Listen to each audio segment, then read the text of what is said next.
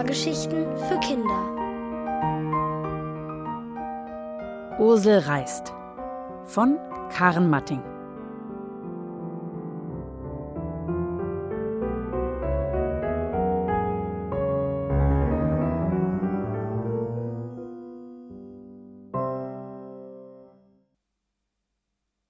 Die Insel. Gerade eben habe ich den alten Globus im Regal entdeckt. Er ist ein Geschenk von Mamas Tante Ursel, wegen der ich meinen Namen Ursel bekam. Diese Tante kannte so viele spannende Geschichten. Noch vor kurzem konnte ich mir nicht vorstellen, wie das geht, eine spannende Geschichte zu erzählen. Aber seitdem ich meine Tage wegen meines verletzten Knöchels still in meiner Hängematte verbringen muss, ist etwas Überraschendes geschehen. Ich erinnere mich plötzlich an Sachen, die ich einmal erlebt habe, und schmücke sie mit kleinen Fantasien aus. So werden sie spannend, wenn ich sie Mini-Ursel erzähle, die seit kurzem auf meiner Zimmerpflanze lebt. Aber um an so eine Erinnerung zu kommen, muss ich in Gedanken reisen. Das funktioniert so. Ich entdecke ein Ding in meinem Zimmer, das ich lange vergessen hatte, und schon kann ich zu meiner Erinnerung gelangen. Den Globus auf dem Regal habe ich auch nicht mehr auf dem Schirm gehabt. Doch nun ist er mir beim Herumgucken in mein Blickfeld gerutscht. Aber leider kann ich mir die Erdkugel nicht aus dem Regal holen, weil ich ja den Bänderriss habe. Moment mal, da habe ich eine Idee. Ich schließe einfach die Augen und stelle mir unsere Erde vor.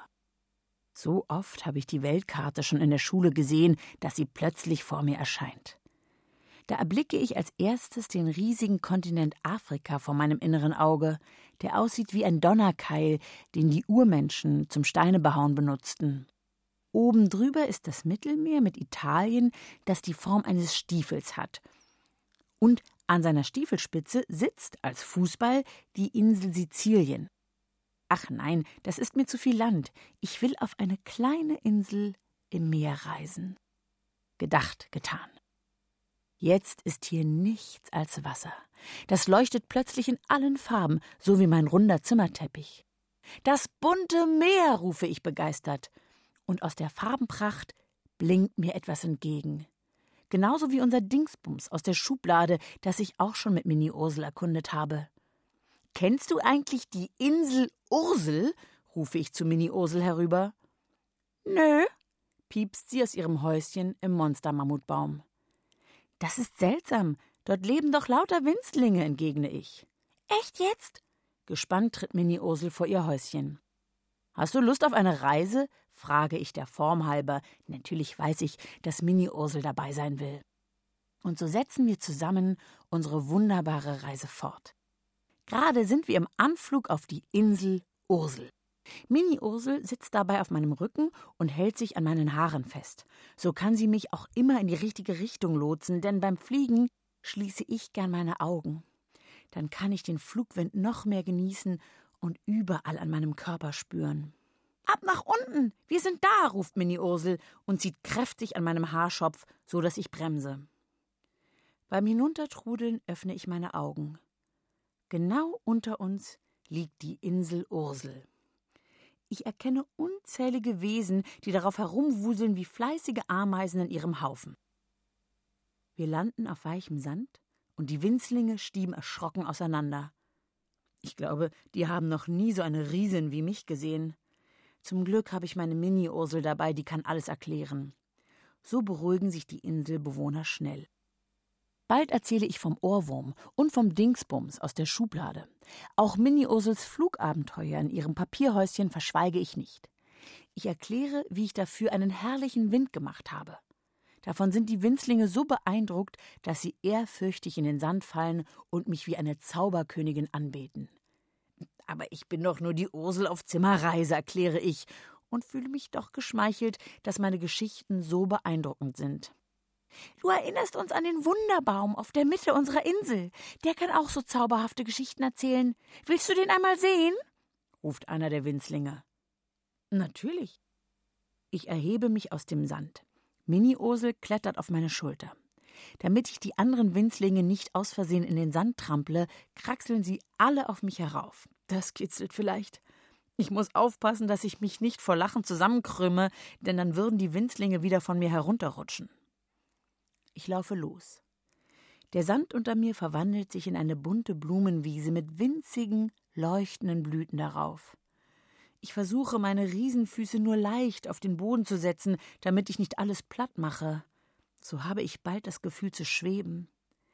Dieses erhebende Empfinden wird durch den betörenden Duft der Wiese noch verstärkt. Ich muss zugeben, so etwas habe ich noch nie gerochen.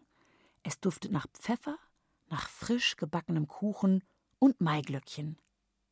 So sind wir schnell am Ende der Wiese angelangt. Hier erhebt sich jetzt eine Bergkette, die mir nur bis zu den Hüften geht. Für die Winzlinge ist sie natürlich ein Hochgebirge. Sie nennen es die blauen Berge, obwohl sie eher rötlich schimmern. Mit einem großen Schritt überwinde ich das Gebirge. Dahinter beginnt ein dichter Miniwald, dessen Bäume mir bis zu den Knöcheln reichen. In der Mitte des Waldes, auf einer Anhöhe, die wie eine Beule hinausragt, entdecke ich einen größeren Baum, der dort ganz für sich steht. Das ist unser Wunderbaum, piepsen mir die Winzlinge stolz von allen Seiten zu. Ich stoppe, weil es einerseits so schön hier ist und ich alles in Ruhe betrachten möchte, andererseits weiß ich nicht, wie ich diesen Wald betreten soll. Ich würde doch bei jedem Schritt ein Dutzend Bäume umnieten. Schon vergessen? Du kannst doch fliegen, flüstert mir Minnie Ursel ins Ohr. Genau. So breite ich einfach meine Arme aus und erhebe mich mit einem sanften Ruck. Wir gleiten über den Wald und sind im Nullkommanichts an der Beule angekommen. Vorsichtig landen wir. Ich bin ganz still, damit ich verstehen kann, was der Wunderbaum zu erzählen hat. Aber höre ich nur Blätter rauschen? frage ich verwundert. Verstehst du denn nicht? Das sind die doch, die Geschichten, raunen mir die Winzlinge von allen Seiten zu. In diesem Moment streift eine starke Böe über die Beule. Die Winzlinge verstecken sich erschrocken hinter mir, damit sie nicht weggeblasen werden. Und da kann ich es auch hören. Das sanfte Blätterrauschen verwandelt sich in ein richtiges Getöse, fast wie ein Läuten, und plötzlich muss ich an die Klingel denken, die uns in der Schule in die Pause schickt. Ich sehe meine ganze Klasse vor mir, die ausgelassen auf den Schulhof stürmt. Wir spielen Fußball, das liebe ich so. Hurra, schreie ich, weil ich eben ein Tor geschossen habe. Die anderen Kinder klopfen mir bewundernd auf die Schulter. Das fühlt sich schön an.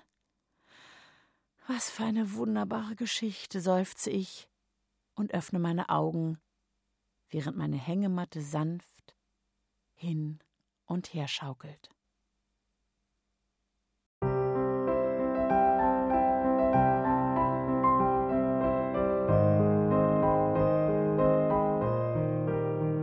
Ihr hörtet Ursel reist von Karen Matting.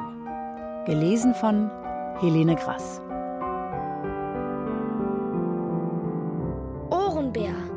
Hörgeschichten für Kinder. In Radio und Podcast.